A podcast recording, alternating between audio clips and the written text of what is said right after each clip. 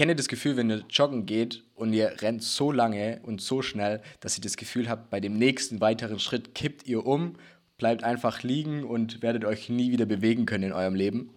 Falls ihr das kennt, dann könnt ihr das eigentlich eins zu eins auch aufs Lernen übertragen. Beim Lernen ist es oft auch so, dass man in der Klausurenphase, meistens gegen Ende, an so einem Punkt kommt, wo man glaubt, okay, es passt nicht mehr in, nichts mehr in das Hirn rein. Das Hirn ist voll bis oben hin und das Ergebnis von diesen Gedanken oder das Ergebnis davon ist einfach eine Lernblockade. Also das Gefühl, dass das Gehirn voll ist, man kann nichts Neues mehr aufnehmen an Wissen, man hat auch keine Motivation mehr fürs Lernen.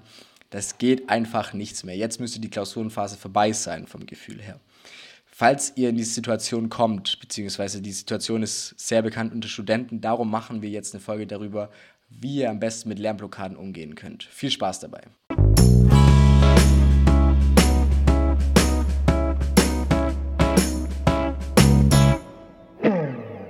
Herzlich willkommen bei Tipps auf Augenhöhe, der Podcast, in dem du die Tipps für die Zeit in der Uni bekommst, die wir uns gewünscht haben.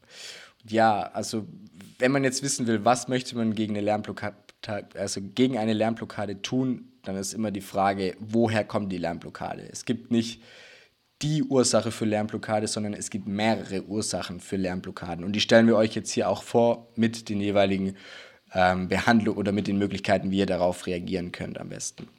Eine Möglichkeit, die in der, also eine mögliche Ursache für eine Lernblockade ist Angst. Und es kann, es kann eigentlich im Prinzip jede Form von Angst sein. Also es kann Versagenangst sein, es kann die Angst sein, nicht genug zu sein, es kann die Angst vor der Blamage sein.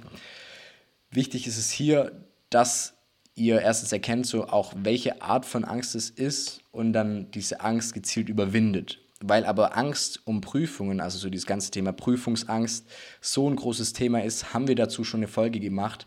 Die ist vor kurzem rausgekommen, die verlinken wir euch auch nochmal in der Infobox. Wenn ihr glaubt, dass eure Lernblockade kommt von Angst, dann checkt auf jeden Fall die Folge zu der Prüfungsangst an. Das ist ein Riesenthema, das würde den Rahmen jetzt hier sprengen, darum haben wir da ein einzelnes, eine einzelne Folge schon gemacht. Da erfahrt ihr alles über den Umgang mit Angst. Jetzt geht es aber erstmal noch um weitere Ursachen. Genau, was gibt es denn sonst noch für Auslöser für Lernblockaden außer das Thema Angst? Es gibt noch das Thema Stress. Das heißt, ähm, wenn ihr einfach euren Terminkalender voll, zu voll gepackt habt, wenn ihr einfach zu spät angefangen habt zu lernen und ihr dann irgendwo versucht, noch in einer Woche den ganzen Umfang von eigentlich zwei Wochen unterzubringen. Ähm, und ich meine, jeder Student kennt ja diesen Punkt Stress.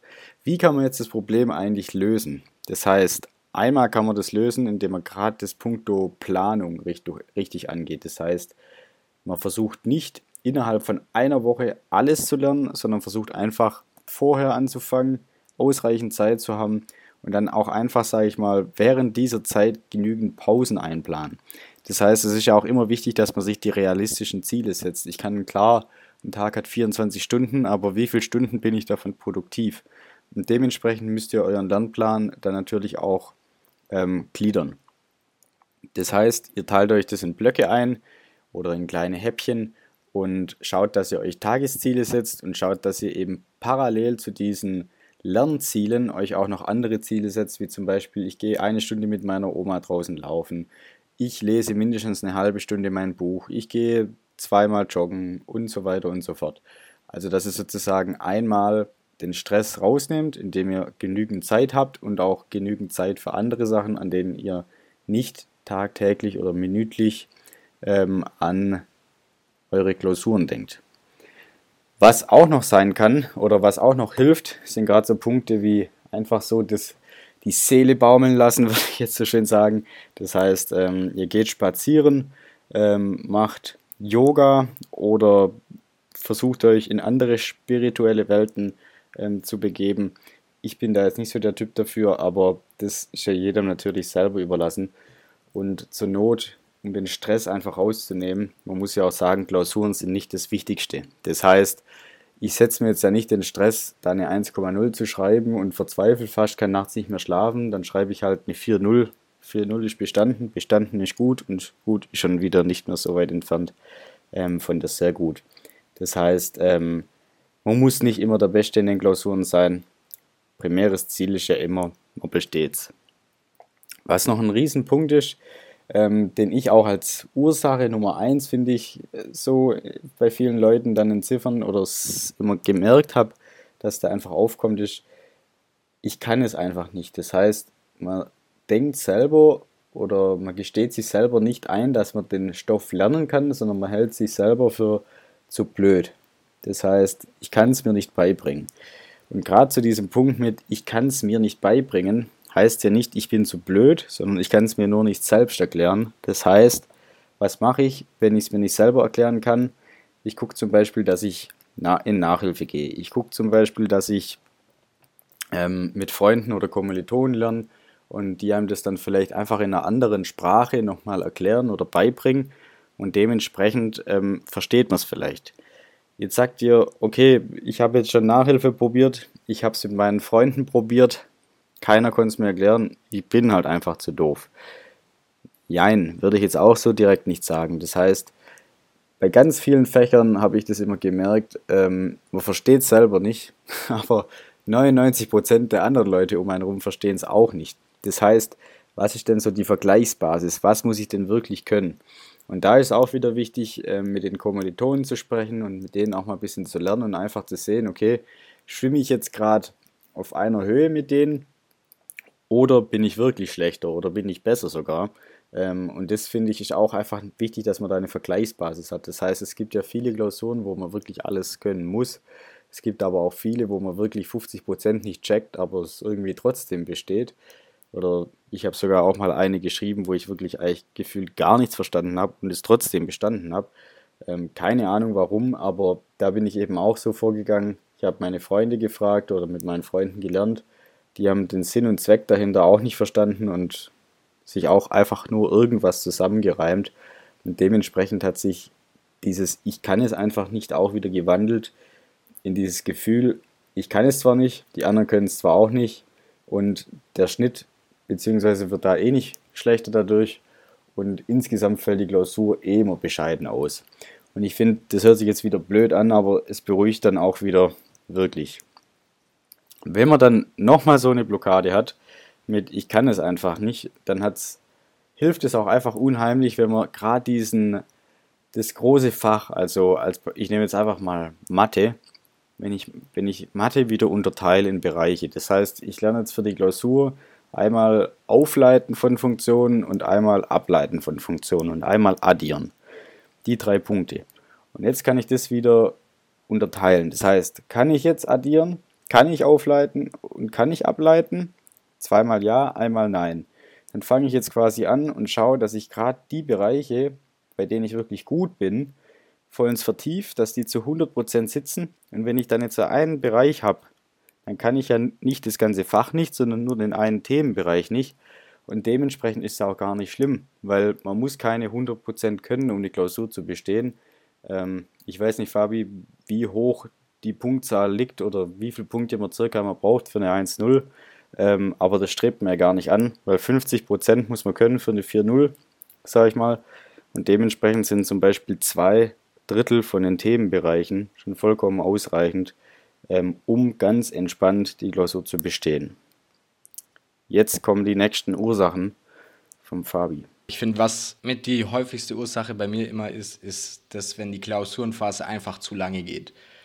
Das kann man am besten vergleichen, vielleicht einfach, wenn wir es am Anfang von Joggen hatten, nicht mit Joggen, sondern wenn man, stellt euch vor, ihr wandert einfach so, ihr macht so eine Wanderung, die geht irgendwie vier Tage lang am Stück und egal wie langsam ihr wandert, ihr werdet dann danach einfach erschöpft sein. Und so, finde ich, gibt es auch bei der Klausurenphase, wenn man über einen langen Zeitraum Klausuren schreibt und immer so ein bisschen was machen muss, dann ist man auch an irgendeinem Punkt einfach blockiert. Also dieses Thema Lernblockade trifft wieder auf.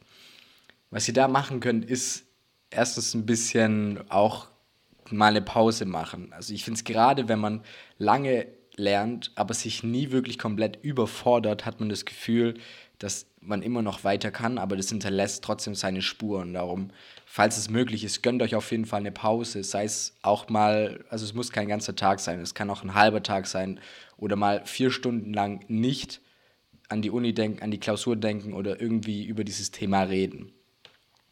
Was da auch hilft und wichtig bei Pause ist übrigens, so eine Netflix-Pause ist schon cool, aber so, es gibt Pausen, die erholen einen viel mehr. Und ich finde wirklich, in der Klausurenphase ist bei mir die Regel, ähm, wenn ich eine Pause brauche, dann nutze ich die für Mittagsschlaf, so oft es geht.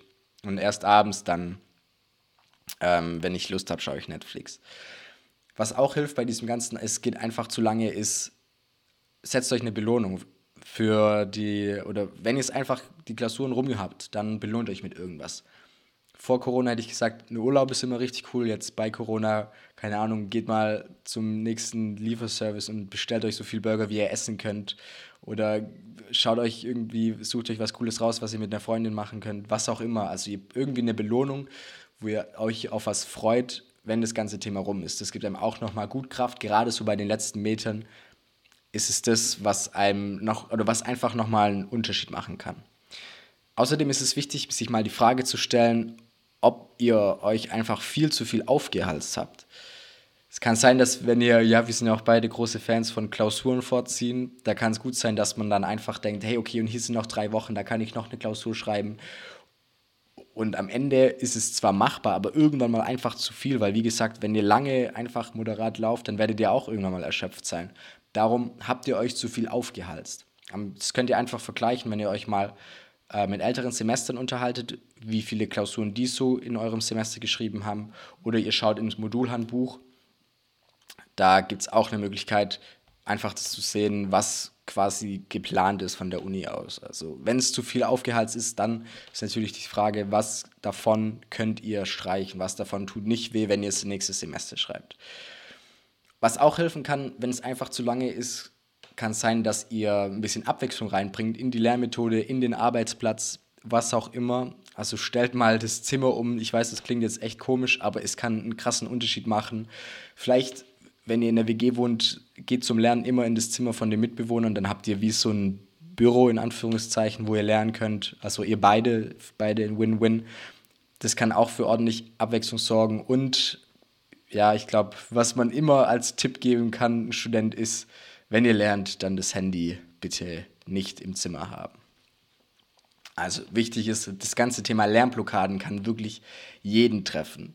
Und auch wenn es verschiedene Ursachen hat, es gab immer so ein paar Sachen, die wir immer empfohlen haben. Ein Thema ist zum Beispiel dieses Pause bzw. morgens ausschlafen. Also Schlaf ist sau wichtig, gerade dann, wenn ihr viel gelernt habt, weil im Schlaf das Gehirn halt dieses ganze Gelernte verarbeitet. Darum ist so am Schlaf sparen ist nicht gut, wenn ihr das mehrmals macht. Also jetzt eine Nacht kriegt man auf jeden Fall verkraftet, aber je länger die Klausurenphase, desto wichtiger ist auch euer Schlaf. Darum schaut man, dass ihr genug schlaft und wichtig ist. Ich bin zum Beispiel jemand, der braucht auch neun Stunden Schlaf. Das ist ein bisschen länger wie jetzt der Durchschnitt, aber es ist halt sau wichtig und am Ende kann es auch einen riesen Unterschied machen. Was auch hilft bei Lernblockaden ist irgendwas machen, was einem Spaß macht, was halt und wichtig ist dieser Spaß, dass der euch mal ein bisschen von diesem Uni-Thema wegholt, dass da irgendwie eine Distanz kommt zwischen euch und den Klausuren. Dann könnt ihr das Ganze vielleicht nochmal neu betrachten und vielleicht ist es euch auch mal passiert, dass ihr was lernen wolltet, ihr habt es nicht verstanden, dann habt ihr irgendwie Pause gemacht und als ihr euch dann wieder hingesetzt habt, dann hat es plötzlich Klick gemacht. Und das kann halt auch, also das ist auch ein riesen Vorteil, wenn euch das passiert und Spaß, beziehungsweise halt eine Pause, wo ihr nicht an das ganze Thema denkt, kann der Auslöser für genau so einen Klickmoment sein. Und genau, Pausen, nicht nur ähm, genug ausschlafen, Pause, sondern auch Pausen zwischen dem Lernen machen. Es gibt verschiedene Techniken, die, also verschiedene Methoden für Lernpausen. Die meisten lernen ja wirklich dann wenn sie anfangen zu lernen, mal drei Stunden am Stück, dann machen sie Pause, dann zwei Stunden am Stück, dann machen sie Pause, dann eine Stunde am Stück, also so riesige Batzen am Anfang und die werden dann immer weniger und auch immer unproduktiver und dann so die letzten drei Stunden wird dann effektiv 20 Minuten gelernt, weil man halt einfach mit zu großem Bissen angefangen hat. Es gibt da verschiedene Techniken, also eine Technik, die bekannt ist, ist die Pomodoro-Technik, die sagt, okay, viermal hartes, also fokussiertes Lernen in 20, 25 Minuten Blöcken und da immer fünf Minuten Pause dazwischen und dann eine größere Pause. Also das sind so kleinere Lerneinheiten mit 25 Minuten. Und da ist es auch wichtig, dass ihr das einfach mal ausprobiert. 25 Minuten finde ich zum Beispiel, wenn ich lernen, dann merke ich nach, fünf, nach 20 Minuten ungefähr, dass ich so nach dem Handy greifen will, weil dann die Konzentration weg ist. Darum passt bei mir dieser Rhythmus ganz gut, aber probiert auch mal bei euch einen anderen Rhythmus, eine Dreiviertelstunde, eine Stunde. Aber wichtig ist da, dass ihr auch immer nach jedem Block, also die Blöcke nicht zu groß macht und nach jedem Block eine kurze Pause einfügt. Ja, Lernblockade ist auf jeden Fall ein krasses Thema. Tobi, wie waren deine Erfahrungen mit dem ganzen Thema Lernblockaden? Kennst du das überhaupt? Und wenn ja, wie bist du damit umgegangen? Also ich kenne das auch gerade in dem Punkt, den du angesprochen hast, mit dass man sich ein, dass man es einfach überlernt, nenne ich es jetzt mal. Also man lernt einfach viel zu lange man macht an dem Thema auch viel zu viel rum und findet einfach keinen Abschluss. Und so dieses, ich kann es einfach nicht, hatte ich auch öfters im Studium, fand es dann aber, nachdem ich das erste Mal dann bestanden habe, obwohl ich wirklich nichts konnte, ziemlich lustig, dass das auch so funktioniert. Ähm, was ich aber noch so als persönliche Meinung habe, ähm, wo ich mich viel aufgehalten habe, war ganz am Anfang vom Studium oder ja, sag ich mal, die ersten drei, vier Semester ist immer so diese Frage mit, was ist denn jetzt wenn? Und das hat bei mir auch immer so viel Stress, beziehungsweise, ja, ich will jetzt nicht sagen Angst, aber es hat schon immer so den, den Stress oder den Hintergedanke ausgelöst. Jetzt, was ist zum Beispiel, wenn ich die Klausur nicht bestehe? Was ist zum Beispiel, wenn ich jetzt exmatrikuliert werde, weil ich den Zweitversuch versemmelt habe von der Orientierungsprüfung? Und ich finde, diese Frage darf man sich einfach gar nicht stellen. Und ich habe mir dann einfach irgendwann ähm, abgewöhnt, das mit was wäre, wenn, dass ich mir die Frage stelle und versuche sozusagen eine Antwort zu finden. Und das mache ich bis heute eigentlich auch noch. Und das macht einen wirklich, sage ich mal, viel schneller, viel produktiver und auch viel besser gelaunt, weil was wäre, wenn, ist immer so diese Frage, das ist immer nur das Negative. Also ich stelle mir nie die Frage, was ist jetzt, wenn ich im Lotto gewinne? Was ist, wenn ich jetzt äh, hier am Traumschiff oder so äh, gewinne? Sondern ich stelle mir immer nur die Frage, was ist jetzt, wenn ich durch die Führerscheinprüfung falle? Was ist, wenn ich jetzt exmatrikuliert werde? Was ist, wenn ich das Abi jetzt nicht bestehe? Das sind immer nur die schlechten Punkte und man überlegt ewig, man verschwendet viel Zeit und im Endeffekt bringt es eigentlich gar nichts. Deswegen lasst es auf euch zukommen und wenn es dann mal in die Hose geht oder man einfach nicht mehr lernen kann, schreibt die Klausur trotzdem. Ähm, vielleicht ist sie gar nicht so schwer und ihr besteht es trotzdem und vor allem, ähm, es ist nicht schlimm, wenn man da mal irgendwo eine Panikattacke hat. Ähm, das passiert ja, glaube ich, fast jedem. Außer man schläft neun Stunden, wieder Fabi. Wie war das bei dir? Ähm, bei mir ist so, dass die häufigste Ursache dieses, wenn man einfach zu lange gelernt hat, also die Klausurenphase zu lange geht. Und was mir da immer, oder allgemein, was vielleicht, also was einfach wichtig ist zu wissen, ist, dass so eine Klausur ist, oder Klausuren sind jetzt nicht das Wichtigste. Wenn ihr eine Klausur jetzt verkackt, dann ist es nichts, was ihr nicht ausgleichen könnt. Und vor allem ist es auch nichts, man malt sich das ja immer so aus, wie der Tobi gerade gesagt hat, diese ganzen negativen Sachen. Also ihr werdet jetzt später, wenn ihr in einen Job geht oder in eine Firma beim Bewerbungsgespräch seid, dann werden die nicht fragen, so ja, hey, sie passen ja eigentlich ganz gut zu uns, aber Mathe 2, da haben sie ja eine haben sie ja eine 3,7 geschrieben und solche Leute brauchen wir nicht. Also sowas wird nicht passieren. Einzelne Klausuren sind jetzt nicht das Wichtigste und allgemein Klausuren sind relativ unwichtig. Wir haben ja auch schon ein paar Folgen gemacht mit Leuten, die sich gut auskennen in diesem ganzen Bewerbungsgespräch oder in dem ganzen Bewerbungsprozess. Und die haben alle gesagt, dass Noten nicht das Wichtigste sind. Was mir immer geholfen hat bei diesem, die Klausurenphase ist einfach, geht einfach zu lange, ist mich mit Kumpels treffen und dann halt wirklich einfach Schwachsinn reden. Also irgendwelchen Bullshit, wir machen richtig schlechte Witze. So, das sind diese Art von Gespräche, wo man hofft, dass keiner in der Nähe ist, der das zuhört, aber das hilft mir immer richtig krass bei diesem ganzen Gefühl, okay, das geht einfach zu lange, mein Schädel ist voll. Und wirklich halt auch, ja, neun Stunden schlafen, das ist, das ist einfach der King, das ist einfach die King-Methode für, für Lernblockaden. Probiert es auf jeden Fall aus, wie gesagt, am Schlaf nicht sparen in der Klausurenphase, sonst wird es auf jeden Fall ähm, negativ auf euch zurückfallen. Yes, das war jetzt auch mal wieder eine ernstere Folge, aber wir sind mitten in dieser Klausurenphase in diesem Klausurenphasen-Blog drin. Wir machen sehr viele Folgen rund um das Thema. Wir haben schon was gemacht zum Thema Lernplatz gestalten, dann darum über so die ersten großen ähm, Züge, wie man effektiv lernt, über Prüfungsangst. Wir machen aber noch viel weitere Folgen. Also wie genau soll man seine Zeit einplanen? Was macht man mit den letzten Tagen vor der Klausur? Was macht man da am besten? Darum abonniert auf jeden Fall den Kanal, dann werdet ihr das nicht vergessen. Und es würde uns mega freuen, wenn ihr euren Freunden, eurer Freundin, eurer Oma, eurem Prof allen einfach davon erzählt von unserem Podcast und ihnen die Folge schickt, wenn sie ihnen was hilft. Da könnt ihr uns unterstützen und es dauert für euch nur vier Sekunden. Genau, das war's jetzt mit der Folge. Vielen Dank fürs Zuhören, Leute. Macht's gut und bis bald.